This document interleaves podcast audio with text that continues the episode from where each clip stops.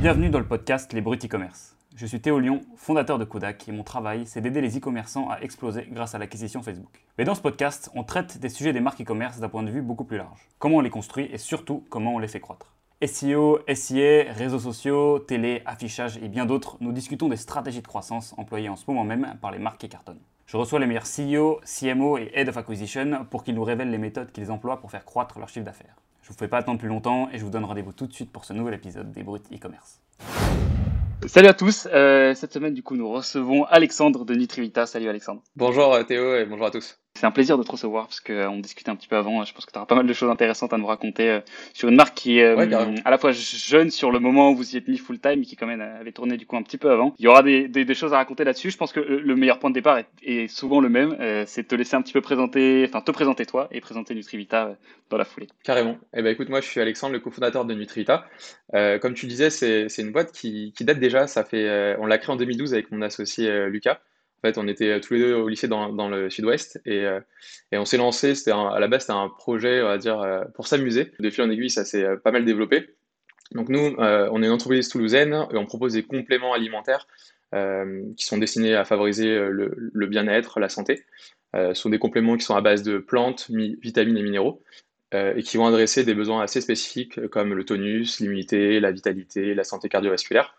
Et, euh, pour te donner quelques exemples, on a par exemple de la vitamine C, qui est d'ailleurs notre produit euh, historique, notre, best-seller encore aujourd'hui, euh, le magnésium, l'aspirine bio, le multivitamine, etc., etc.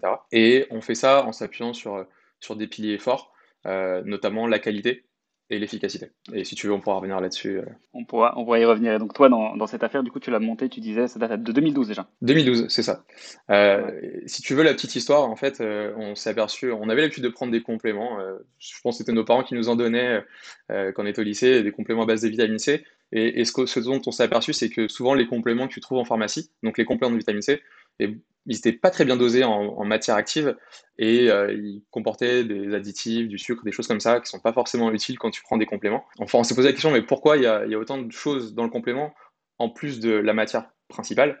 Et pourquoi il y a aussi peu de matière principale? Et donc, euh, euh, sur la vitamine C, on s'est pas mal renseigné et on a découvert que la vitamine C existait sous forme de poudre. Et notre premier produit, c'était donc de la vitamine C en poudre, donc un produit super, super simple, super basique. On prenait de la, la poudre de vitamine C et on demandait à des laboratoires de la conditionner en forme de peau. Et comme ça, ça permet d'avoir un complément qui est 100% euh, euh, concentré en vitamine C, super clean parce qu'il n'y a rien d'autre que de la vitamine C en poudre et bien plus abordable que ce qu'on trouve en pharmacie. Donc ça, c'était le point de départ. Et puis, de fil en aiguille, on a élargi la gamme en, euh, avec d'autres vitamines, d'autres compléments et en ciblant euh, d'autres besoins. Top. C'est assez intéressant parce que du coup, euh, on disait au démarrage que tu as commencé à t'y mettre full time en 2019. ça sera certainement peut-être un petit peu lié à la, à la, question de départ de ce podcast qui est à chaque fois de faire un peu l'état des lieux, donc au gros de, de, ta boîte, de dire un petit peu où tu en es, avant de commencer de rentrer dans, le, dans le, dur et, et, sur les stratégies de croissance. peut-être savoir pourquoi est-ce que de 2012 à 2019, du coup, tu as considéré ça comme un, comme un side project? Parce qu'au début, en fait, nous, c'était, on le faisait vraiment pour s'amuser.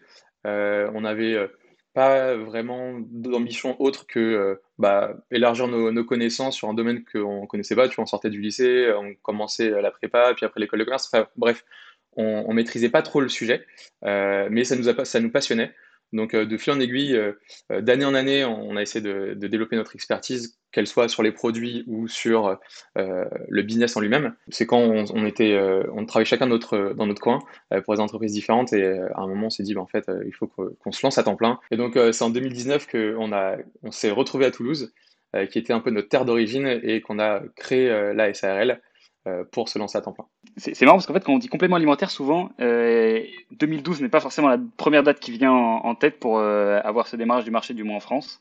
c'est super, super en amont de, la grosse vague de compléments qu'on avait arrivé avec, pas mal de grosses marques et, de, des NDB qui nécessairement ont pris, possession du truc. Du coup, entre 2012 et 2019, ça fait 7 ans au total. quand tu décides de t'y mettre en full-time en 2019, c'est quoi un peu l'état de la boîte? En termes de bah, métriques de croissance. Tu as raison, tu as raison. En fait, c'est vrai qu'en 2012, des compléments alimentaires sur Internet, il y en avait très peu.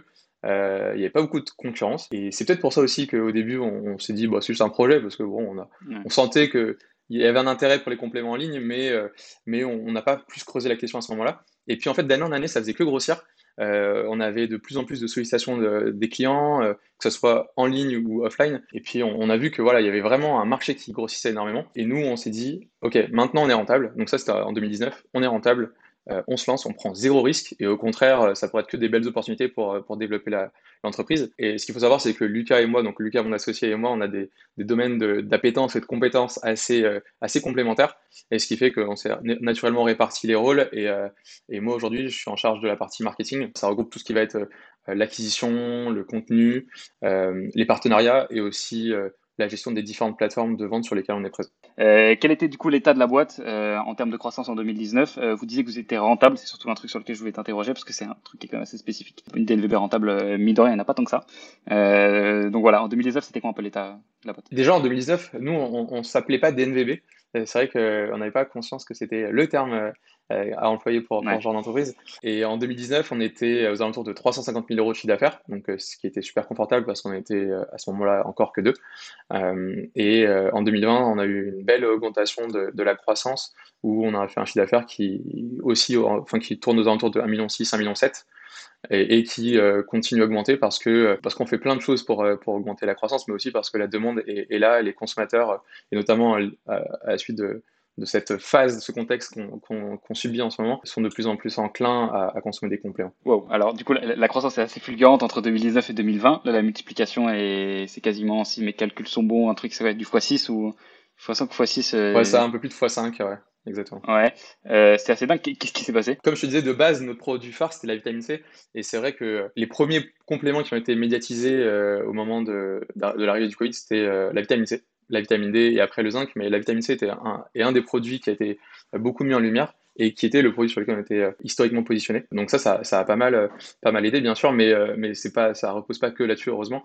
c'est le fait aussi que lorsqu'on s'est posé en 2019 à Toulouse tous les deux, notre objectif, ça a été de vraiment faire table rase de ce qu'on a fait jusqu'à présent, de retravailler un peu notre philosophie, l'approche qu'on a en termes de formulation des compléments alimentaires, et aussi l'approche liée à la gamme des compléments qu'on propose en misant sur différentes choses. D'un côté, il y, avait il y a eu un, travail, un gros travail sur la qualité des compléments, que ce soit sur la, sélection des actifs, les dosages, euh, les formulations euh, elles-mêmes. Et de l'autre, on a retravaillé notre approche euh, par rapport à la gamme des produits, où plutôt que d'avoir un catalogue super varié et super large de compléments, on, s'est dit que ce serait plus pertinent d'avoir une approche par besoin, et donc pour chaque besoin, d'avoir une sélection de compléments qui sont pertinents pour y répondre. C'est marrant parce qu'on voit un peu maintenant dans un, c'est un paysage qui est quand même assez, euh, assez rempli d'un point de vue concurrentiel, le paysage du, complément alimentaire aujourd'hui.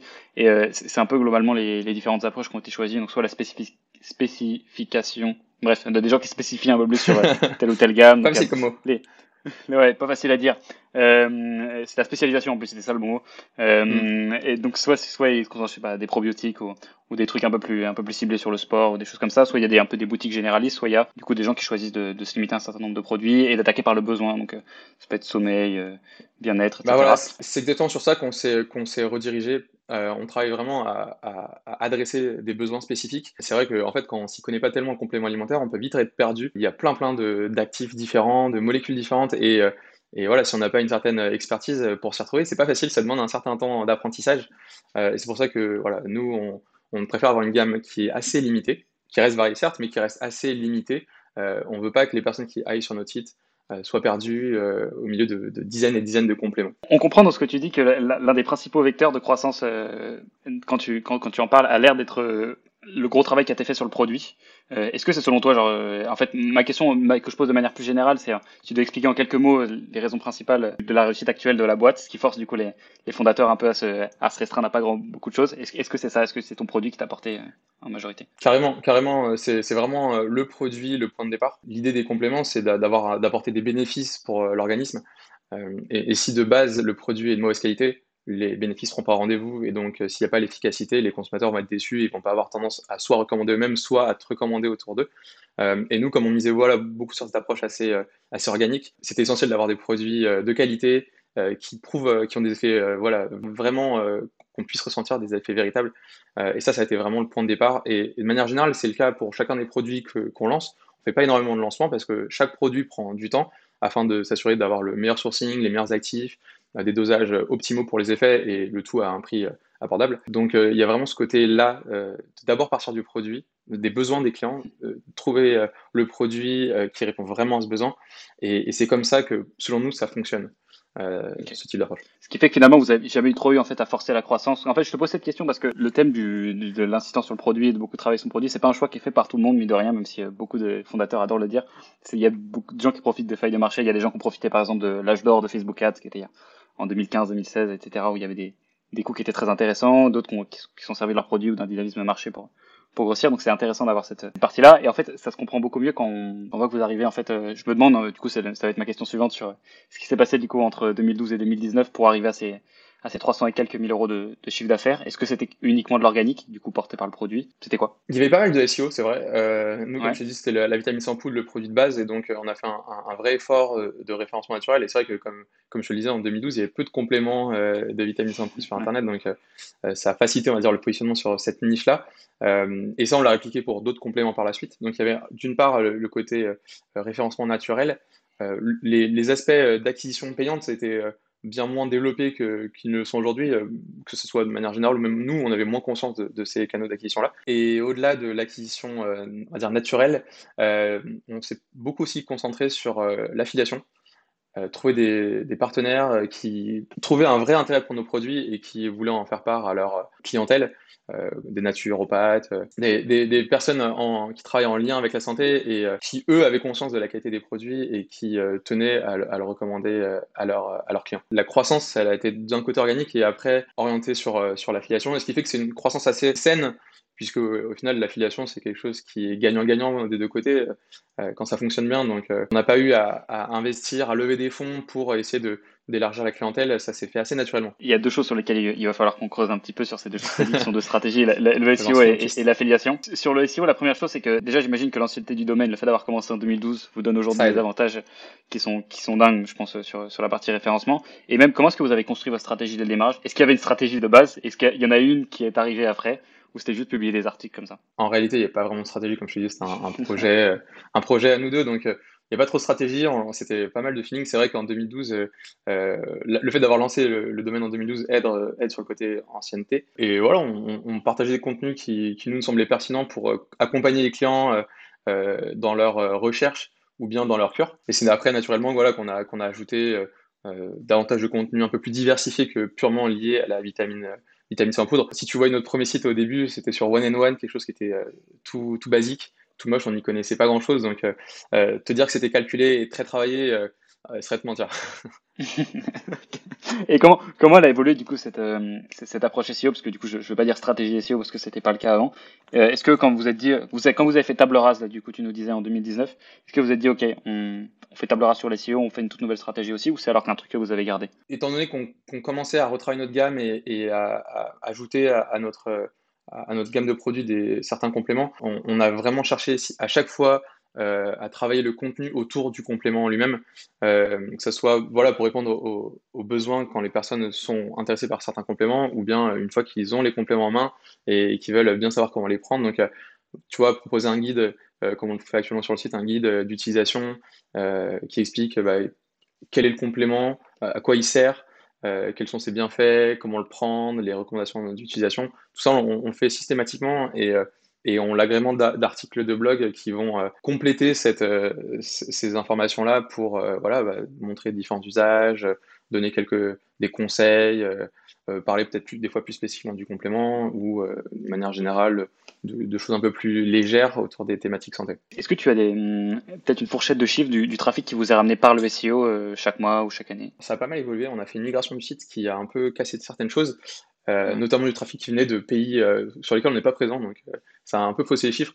en ce moment, on a quelque chose comme 30-35 000 utilisateurs mensuels, et c'est quelque chose qui est en constante évolution, en croissance. Et ça croît encore aujourd'hui? Ça croît, et, surtout, nous, on cherche à, ce que ça continue à augmenter. C'est primordial pour nous. Voilà, comme je te disais, cette approche organique, bien sûr, elle, a tendance à évoluer dans le temps parce que voilà, il y a des nouveaux canaux d'acquisition sur lesquels on, on essaie de, de, se développer. Mais garder une croissance saine, c'est vraiment primordial à nos yeux. Donc, euh, le SEO reste un, un, point sur lequel on est hyper vigilant et qu'on essaie de travailler au quotidien. Et actuellement, du coup, dans la façon dont vous le travaillez aujourd'hui en 2021, euh, c'est à quel rythme euh, de sortie d'articles et comment est-ce que vous y prenez de A à Z Alors actuellement, en fait, on, bon, voilà, on est quelque chose comme euh, un, à deux articles par mois. on travaille pas mal aussi à l'optimisation chaque mois de ce qu'on a déjà publié pour actualiser les contenus, pour enrichir les contenus eux-mêmes.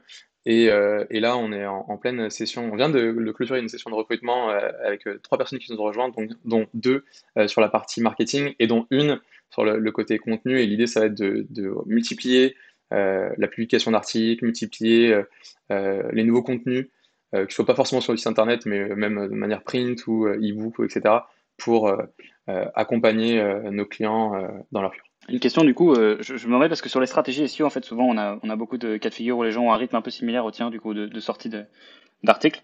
Et une question à laquelle j'ai pas réussi à, laquelle pardon j'ai pas réussi à trouver de réponse encore, c'est est-ce que si jamais tu doubles euh, le nombre d'articles qu'il produit Est-ce que les rendements d'échelle sont linéaires ou sont décroissants? Est-ce que euh, ton trafic va doubler ou sur le long terme ou pas? Bah, C'est une question à laquelle j'ai pas forcément la réponse. Je voudrais pas te, te dire de bêtises. Si toi tu l'as, je, serais chaud de, de, de oh. Alors en fait c'est assez variable. C'est vrai qu'on a pu publier des articles qui étaient très euh, sur un, domaine assez compétitif, enfin sur un thème assez compétitif. Donc se positionner et acquérir du trafic organique prend du temps euh, et demande pas mal d'efforts ou de patience.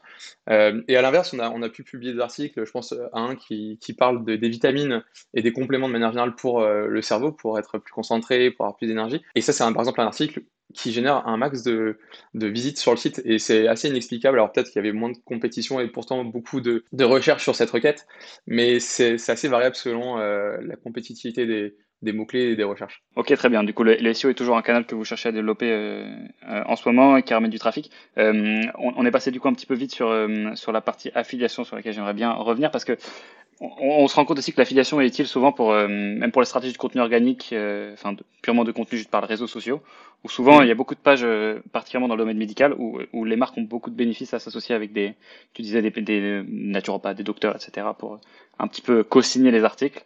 Euh, qui est un autre exemple du coup d'affiliation un peu, un peu déguisé. Euh, est-ce que tu peux expliquer comment ça fonctionnait l'affiliation chez, chez Nutrivita durant les premières années de, la marque? Nous, c'est quelque chose qui était assez, euh, assez simple au final. On, on d'identifier des, acteurs du domaine des compléments alimentaires ou de manière générale plus de la santé qui pouvaient être pertinents. Et on prenait le téléphone ou un email et on, leur de, proposait un partenariat. Et c'est toujours le cas hein, dès que dès qu'on identifie des personnes qui nous semblent intéressantes et pertinentes par rapport à, leur domaine d'expertise, c'est ce qu'on fait on les contacte et on leur propose de, faire découvrir nos compléments à leur euh, clientèle euh, ou à leur audience. Et c'est quelque chose qui souvent plaît, euh, intéresse notamment les naturopathes, parce qu'ils ont, ils ont derrière des clients qui veulent des compléments de qualité, qui ont besoin de ce côté d'être rassurés sur, sur le choix des compléments qu'ils vont acheter. C'est vrai que sur Internet, maintenant, il, y a des, dizaines et des dizaines de sites de compléments, que ce soit qui viennent de France ou d'étrangers, avec des formules hyper varié. Donc, euh, c'est un peu difficile de, se retrouver dans cette formulaire, et ce qui fait que les personnes qui, justement, euh, font appel à la naturopathe, bon, ça, c'est un exemple parmi d'autres, mais vont avoir beaucoup tendance à, être à l'écoute de ce que leur conseille leur, euh, leur naturopathe. Donc, on essaie de multiplier ça, ça nous apporte aussi beaucoup de, choses positives, comme voilà, des partenariats, ça peut être comme un article sur le blog, des choses comme ça qui, vont au-delà du simple stade de l'affiliation. C'est très intéressant. Est-ce qu'aujourd'hui, du coup, c'est toujours un truc que vous cherchez à développer vous, allez, vous avez déjà un peu saturé quasiment tout et, finalement ça tourne tout seul? Non, non, carrément pas. On a, on a encore beaucoup, beaucoup de travail à, ce niveau-là. Euh, c'est un travail en continu. Voilà, c'est comme le, SEO, c'est quelque chose que qu'on ne pas lâcher. Euh, on, bien sûr, on veut euh, développer d'autres canaux d'acquisition, notamment payants, mais ceux qui nous ont bien fait, enfin qui nous ont permis de grossir avec le temps, c'est des, des, canaux sur lesquels on compte continuer à, à, garder et à développer. Ok, d'accord.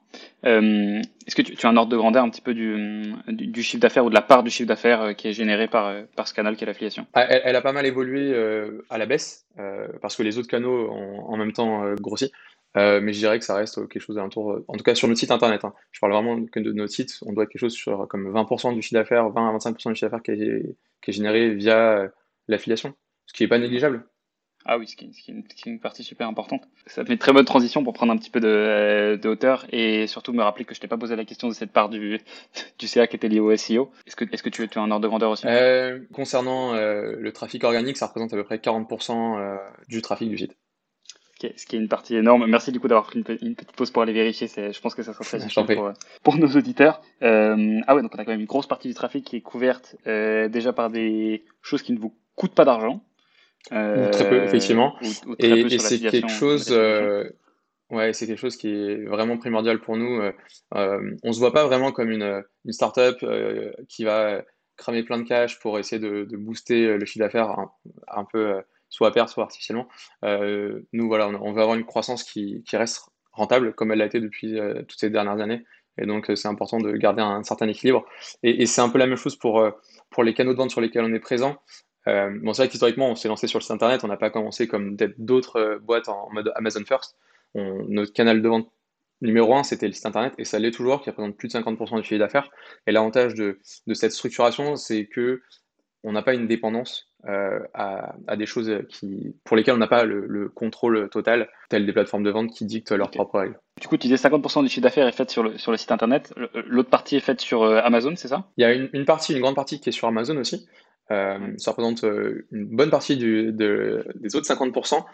et après, on a quelques revendeurs autres qu'Amazon, notamment un site qui s'appelle Phytonut et qui est spécialisé dans les compléments alimentaires de qualité. Euh, et euh, le dernier volet, c'est le retail. C'est quelque chose qu'on a lancé euh, l'année dernière, donc ça fait, ça fait tout juste un an qu'on s'active à ce niveau-là. Et, et, notre objectif, c'est de multiplier notre présence dans les points de vente physiques, que ce soit les pharmacies, les, les, boutiques de compléments alimentaires, les magasins bio. Alors pour l'instant, on a commencé principalement par le sud-ouest, forcément c'est le terrain de jeu. Euh, et là, on, s'élargit sur d'autres régions comme euh, l'île de France et l'ouest. Super clair. Bah, c'est super intéressant en fait. Là, je, ça fait 25 minutes qu'on discute, on n'a toujours pas parlé de Paydaz et j'adore ça. Euh... c'est vrai. c'est trop bien. Euh, sur Amazon, quelle est la déjà quand est-ce que vous avez commencé à être commercialisé sur Amazon? Ça fait à peu près 4 ans. je crois que c'était en 2017 qu'on s'est lancé sur Amazon. Comment est-ce que vous avez vu le truc? Est-ce que, est que vous avez vu ça d'un point de vue stratégique ou alors c'était juste faut être disponible sur Amazon et il se passera ce qui se passera? Alors nous, c'était vraiment pour répondre à une besoin des de certains clients. On a de plus en plus de clients qui, qui nous écrivaient sur le site et qui euh, nous disaient Oui, mais moi, j'ai l'habitude d'acheter sur Amazon, donc euh, j'aimerais bien acheter vos compléments sur Amazon. Mais on n'était pas présent, donc on s'est dit Ok, bon, pour répondre à, ces demandes-là, il faut qu'on y soit présent. Euh, mais c'était voilà, c'était en, complément du site par rapport à ces besoins-là. Et après, c'est vrai que Amazon a, explosé et, et on a du coup cherché à se renforcer sur ce canal de vente-là. Euh, qui reste un, canal hyper important pour nous. C'est vrai que voilà, ça répond à une habitude de consommateur euh, qui euh, jure que par Amazon. Euh, et donc c'est important d'être euh, là-dessus. Parce que c'est pas forcément évident euh, pour pas mal de, personnes de se dire qu'il faut être présent sur son site internet et sur Amazon aussi. C'était quoi du coup C'est purement parce que vous avez reçu des demandes des consommateurs qui vous disaient j'ai pas envie d'acheter sur votre site? Bah c'est ça en fait.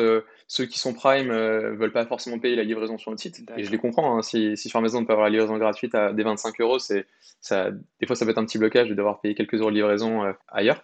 bon, ça, une ça donne une petite mauvaise habitude sur Amazon, mais mais voilà c'est un, un fait. Euh, il y a aussi le côté réassurance, euh, des personnes qui ont vraiment une, grosse confiance pour acheter sur Amazon et donc qui sont plus à l'aise d'être sur cette plateforme-là pour, le côté euh, sécurité de l'achat, même si notre site est totalement sécurisé, et puis la garantie sur le côté livraison, remboursement, ça peut avoir cette tendance à rassurer. Et à l'inverse, on a des clients qui sont totalement contre Amazon et qui, eux, ne veulent pas aller sur Amazon, donc notre site reste leur canal de prédilection. Est-ce qu'il y a des stratégies particulières pour bien vendre sur Amazon? Est-ce que vous en avez particulièrement ou est-ce que vous laissez tourner les trucs en autopilote? Alors non, c'est pas en autopilote. Pendant quelques temps, ça l'a été, bah, notamment au début. Euh, en fait, c'est un peu comme euh, l'activité en elle-même. On a, on a appris avec le temps, on a essayé de, développer euh, nos compétences et d'élargir nos connaissances avec en même temps que la, boîte vieillit. Et on a fait la même chose pour Amazon, c'est-à-dire que voilà, notre vitamine C en poudre, certaines personnes voulaient l'acheter sur Amazon, et ben on, on l'a proposé sur Amazon et forcément, un, produit qui est de qualité, bien positionné en termes de tarifs, euh, c'est organiquement bien référencé sur Amazon. Euh, et ça, c'était voilà, comme l'approche qu'on avait sur le site. Et puis, à, mesure qu'on on, a développé cette, expertise Amazon, on a essayé de, tester différents leviers d'acquisition sur la plateforme, euh, notamment les, campagnes publicitaires sur Amazon, le PPC. Ok. Et, du coup, actuellement, la, la stratégie Amazon du coup de, référencement du coup est à la fois en, du coup, en gratuit euh, Amazon et aussi en paid. Euh, comment ça fonctionne et comment est-ce qu'on réussit la bah, stratégie Amazon bah, Il y, a une vraie, euh, à mon sens, il y a une vraie connexion entre les deux. Bon, tout ça, c'est assez opaque, hein, c'est difficile de, de, te dire ça en étant sûr à, 2000%, mais c'est vrai qu'il y a une, vraie, on observe une vraie connexion entre le côté organique et le côté payant, où bien sûr il faut avoir des, pages produits, donc déjà de base, comme pour le site des produits, de, bien positionnés en termes de, qualité et, et, de prix. Peut-être l'aspect prix d'ailleurs un peu plus important sur Amazon du fait d'être mêlé à plein d'autres acteurs sur la même plateforme mais aussi, et donc au-delà de la page euh, des produits, il y a l'aspect euh, page produit. Il faut qu'elle qu'elle donne envie d'acheter, qu'elle soit bien aussi référencée d'un point de vue euh, mots-clés et images, etc. Et en, complément, la partie campagne d'acquisition qu'on développe beaucoup. C'est un, travail de, presque quotidien pour optimiser le positionnement sur les meilleurs mots-clés, en tout cas ceux qui nous intéressent. Et on observe soit une corrélation entre les deux, c'est-à-dire euh, le fait d'être euh, d'être actif en, campagne payante sert aussi euh, le côté vente organique, puisque bah, Amazon va comprendre que c'est un produit qui se vend, il y a de plus en plus d'avis, et donc il y a un intérêt de le positionner de manière un peu plus évidente en, naturel. D'accord, ok. Et donc les, stratégies finalement en paid, déjà, première chose que je t'ai pas demandé, excuse-moi, c'est combien vous dépensez en, en paid à peu près? En Amazon? Amazon France, on doit être quelque chose comme euh, je, te dirais plutôt un pourcentage du chiffre d'affaires parce que ça, ça, peut évoluer de mois en mois et notamment au cours des derniers mois, Amazon a, pas mal, euh, c'est un canal qui a, qui a pris, euh, qui a beaucoup accéléré. Euh, et je dirais que c'est quelque chose comme 20% du chiffre d'affaires qui est généré sur Amazon, qui est dépensé en, publicité. D'accord, ok. En, gros, on a, on a, une répartition assez équilibrée entre les ventes organiques et les ventes PPC. Et voilà, il y a 20-25% de, de, ce qui est généré qui est réinvesti euh, pour euh, ces campagnes.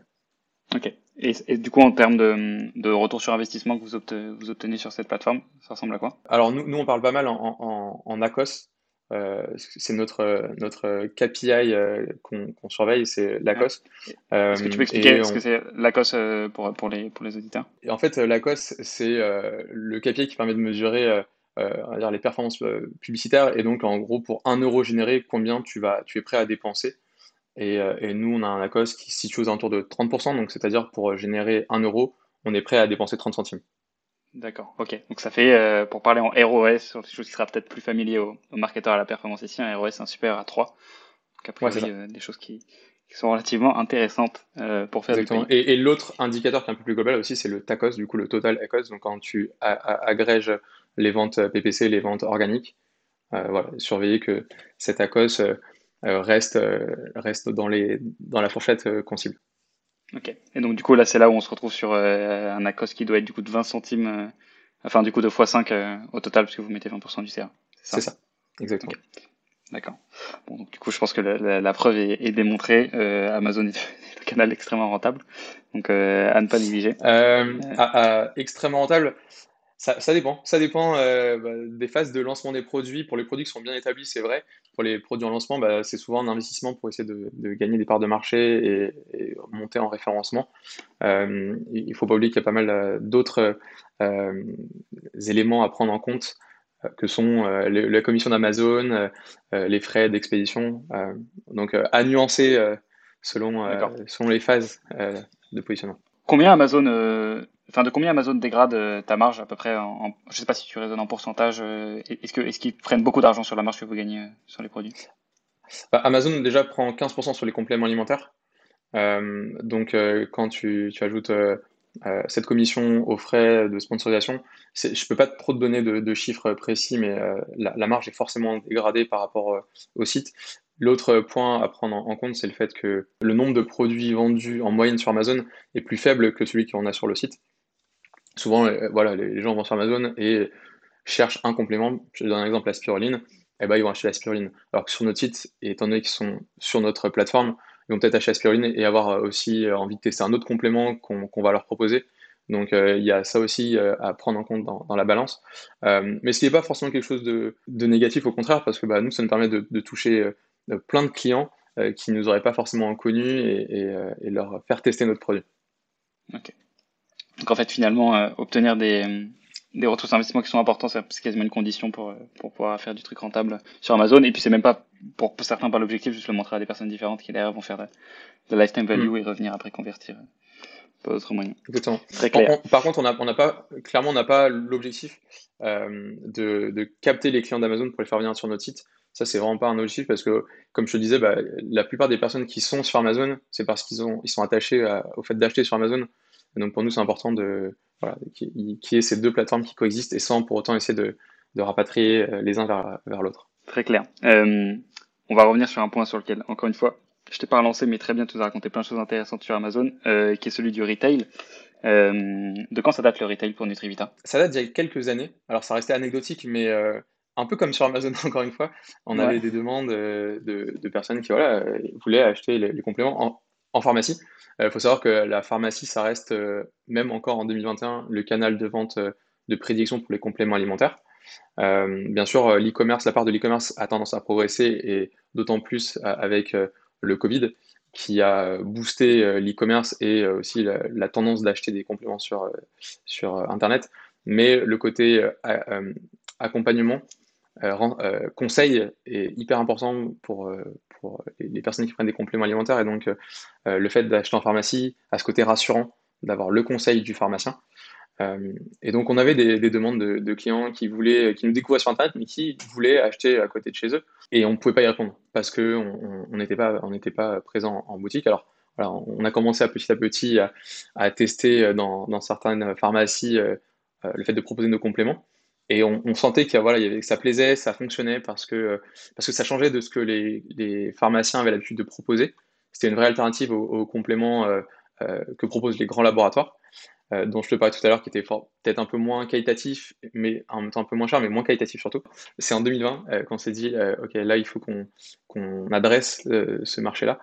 et donc on a, on a commencé avec un, commercial qui a pour mission, un autre Lucas, qui a pour mission mhm. d'aller voir les pharmacies et leur proposer nos compléments en, insistant sur les piliers dont je te parlais, que sont la qualité, l'efficacité et la transparence. et ça, c'est des, des, facteurs assez différenciants de ce qui existe habituellement sur, enfin, de ce qui est, la norme dans la pharmacie. Est-ce que c'est laborieux d'être vendu en, retail dans une pharmacie quand on est une marque de compléments alimentaires? Bah, C'est une approche vraiment différente. Euh, le discours est, est, pas forcément le même. Euh, il y a un côté où il faut beaucoup insister sur, euh, sur ces points différenciants. les compléments alimentaires, c'est quelque chose qui existe en pharmacie, mais pour lesquels certains pharmaciens ne sont pas forcément ultra ultra perfectionné. Euh, donc il y, a, beaucoup, il y a un travail, on va dire, un peu d'éducation. Euh, je prends des pincettes, hein, mais d'éducation sur euh, voilà, les, facteurs différenciants dont je te parlais et, et aussi sur l'aspect tarifaire.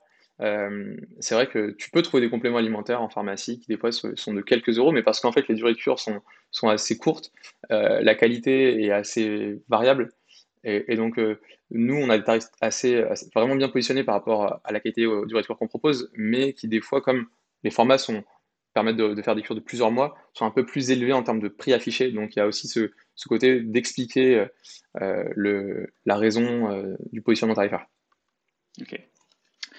actuellement, vous êtes présent dans combien de pharmacies? On est présent dans le nombre exact qu'on a calculé tout à l'heure, c'était 126 points de vente.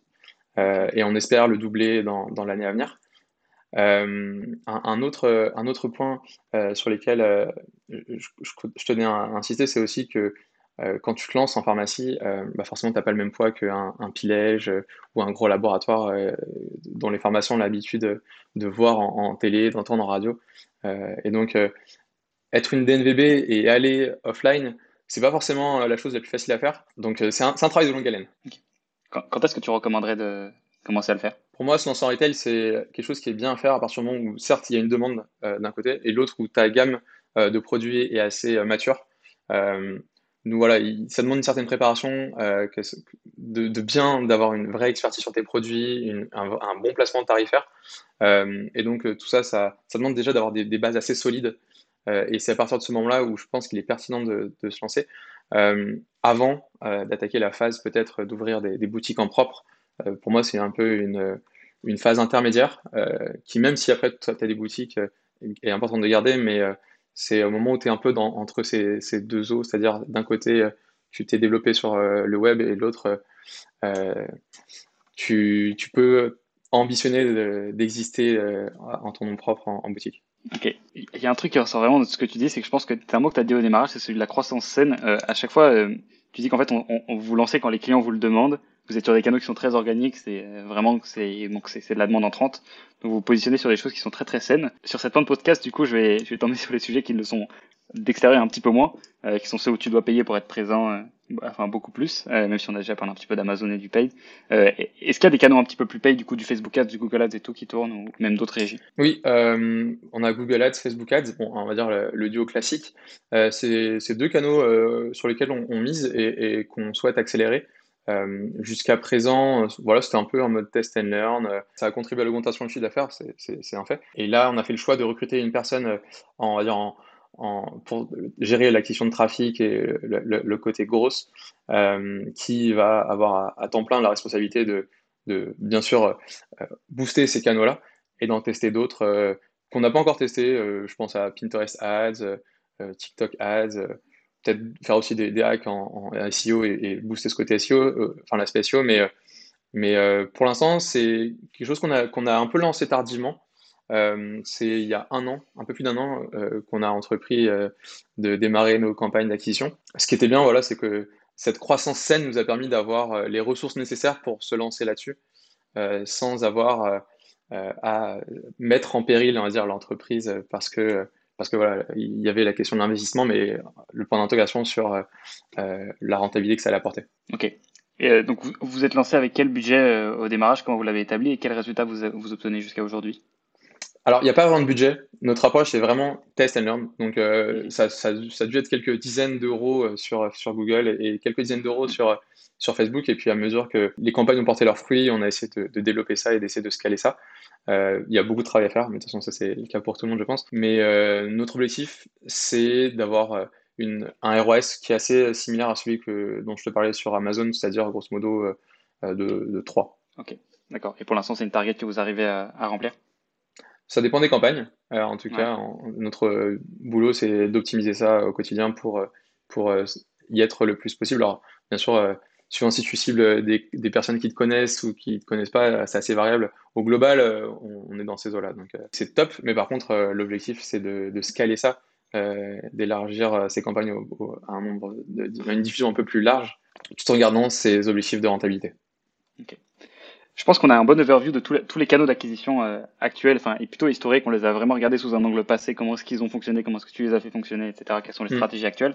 Maintenant, si on prend euh, l'année qui arrive là euh, pour Nutrivita, donc cette fin d'année 2021 et, et toute l'année 2022, quelles vont être les stratégies de croissance en prioritaire pour la marque? Alors, euh, bah, comme je t'en parlais des canaux d'acquisition payants, euh, Maxime, qui, a la responsabilité de cette acquisition-là, euh, va avoir beaucoup de choses à faire pour consolider les bases qu'on a et, tester plein, plein d'autres campagnes, augmenter l'AB testing sur, sur les campagnes elles-mêmes. donc, Google, Facebook et les canaux sur lesquels on n'a pas encore capitalisé ça va être nos objectifs pour les mois à venir. Et à côté de ça, on a aussi Amazon qu'on souhaite développer. Sur la France, on a, on, a, on a, pu accélérer la croissance au cours des, derniers mois. et c'est quelque chose qu'on essaie de répliquer pour l'Italie, l'Espagne, l'Allemagne également. Enfin, le développement sur, sur ces plateformes étrangères-là. Vous, faites le choix du coup de l'internationalisation ou du moins de l'européanisation. L'européanisation. Ouais. ouais. Vous, en êtes où du coup euh, actuellement de, de, cette conquête du coup des nouveaux pays européens. Et, euh, et selon vous en êtes en fait comment est-ce que vous y êtes pris pour, pour ces lancements-là qui j'imagine intéressent pas mal de marques e-commerce. Ouais bien sûr. Euh, bah c'est parti c'est passé d'un côté euh, via le site déjà d'avoir ces, ces, contenus traduits dans, dans, les différentes langues donc anglais italien espagnol. C'est vrai qu'on on se concentre principalement sur l'Italie et l'Espagne. l'Italie notamment est un pays où la, la, consommation de compléments alimentaires est assez développée. Donc et, et, la, où la concurrence est encore assez assez limitée. Je pense par exemple à l'Allemagne où là euh, il y a une grosse consommation, mais aussi beaucoup, beaucoup de, concurrence. Les marchés comme l'Italie et l'Espagne sont un peu plus jeunes à ce niveau-là. Euh, donc ça passe d'un côté par le site internet. Euh, je te parlais des, campagnes Facebook et Google. Clairement, c'est les campagnes qu'on fait en France vont être répliquées dans les mois à venir sur, sur ces pays-là. Et sur Amazon également. on, a, on est peut-être un peu plus avancé sur Amazon, sur l'Italie et l'Espagne forcément, avec Amazon, la logistique est simplifiée puisqu'avec le pan européen, nos produits sont déjà stockés dans leur centre logistique à l'étranger. Et Amazon permet d'accéder plus facilement à, cette clientèle étrangère-là. Mais c'est voilà, c'est deux leviers, Amazon le site Amazon sur lesquels on va, essayer de vraiment porter nos efforts pour faire découvrir nos compléments à, d'autres clients en dehors des frontières. Euh, je vais terminer avec une dernière question, du coup, euh, qui peut-être nécessite un petit peu plus de réflexion. Donc, ça fait euh, depuis 2012 que la marque existe, ça fait 9 ans d'existence, euh, bientôt 10. Si tu avais dû faire, du coup, en, en 3 ans, ce que tu as fait en, en 9 ans, qu'est-ce que tu aurais fait différemment? Est-ce que tu aurais tout fait pareil ou alors tu aurais changé totalement la stratégie? Carrément pas. j'aurais fait plein, plusieurs choses différemment. Bon, déjà, comme je te disais, on a mis beaucoup de temps à se lancer à, à 100% euh, entre 2012 et, et, 2019 où on a testé pas mal de choses, où on a pris notre temps pour euh, développer la gamme de produits, pour euh, développer euh, notre site. si c'était à refaire, bon, bien sûr, c'est important de faire des études, mais j'irai beaucoup plus vite à l'essentiel, c'est-à-dire se lancer à, temps plein sur la, vente de compléments alimentaires. voilà, j'aurais pas attendu autant d'années. Certes, c'est pas, ça n'a pas été des années perdues, clairement, parce que ce que, ce que j'apprenais en, cours ou en stage ou pendant, pendant, mon travail me servait pour le site internet et réciproquement. Euh, mais voilà, j'aurais essayé de raccourcir cette phase de transition euh, qui, a, qui étalée sur quand même cette année. Et j'aurais aussi une approche euh, produit différente. ce que je te disais de notre approche actuelle, qui est d'avoir un, nombre restreint de compléments qui répondent vraiment à des besoins spécifiques et en misant chaque fois sur cet aspect qualitatif et, d'efficacité. C'était un peu moins vrai au début, où forcément c'est un peu cherché, donc on, a lancé pas mal de monovitamines, des compléments, parce que voilà, on, voulait tester différentes choses. Euh, peut-être qu'on a, on été un peu trop vite au début dans la phase d'élargissement de la gamme. Et, c'est pour ça, en 2019, quand on, s'est retrouvé, et je te disais qu'on a essayé d'assainir tout ça, c'était pour euh, repartir sur une base un peu plus euh, saine, qu'on maîtrise un peu mieux. En 2012, si c'était à refaire, j'aurais peut-être moins cherché à, aller dans tous les sens, à tester plein plein de compléments pour voir ce qui marchait. Et au contraire, plutôt se focaliser comme ce qu'on fait actuellement sur bien développer et bien marketer les compléments qu'on souhaite euh, proposer.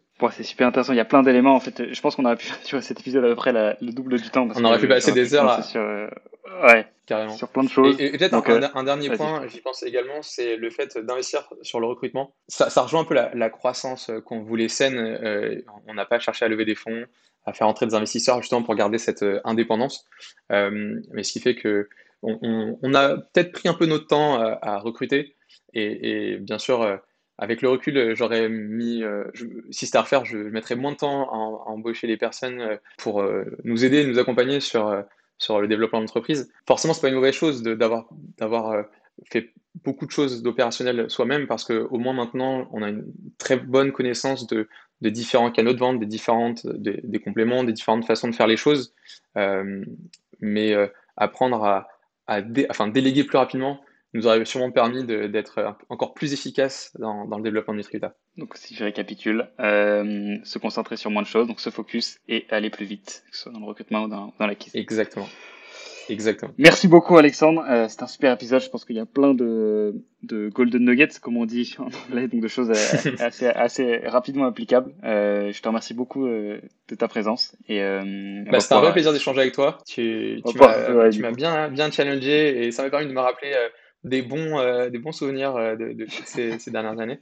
Euh, c'était cool. Et eh ben, écoute, top. Merci beaucoup d'avoir pris du temps pour, pour discuter avec moi. je pense que tu as beaucoup de valeur et beaucoup d'informations qui, qui plairont aux auditeurs. on va pouvoir se quitter là-dessus. et eh bien, écoute, merci beaucoup et ciao à tous. À bientôt. Et à une prochaine pour un nouvel épisode. Merci beaucoup d'avoir écouté cet épisode. Si jamais il t'a plu, n'hésite pas à écrire un avis positif, ça nous permettra de faire connaître le podcast à un plus grand monde. Et si jamais tu es intéressé par les problématiques de croissance des marques e-commerce, tu peux nous retrouver sur tous nos autres réseaux sociaux. Je suis présent sur YouTube, Théo Lyon, Instagram, théo.le.lyon, TikTok, Théo le Lyon, tout attaché, et LinkedIn, Théo Lyon. Voilà, c'est tout pour moi. J'espère te voir dans le prochain épisode des Brut e-commerce. A plus.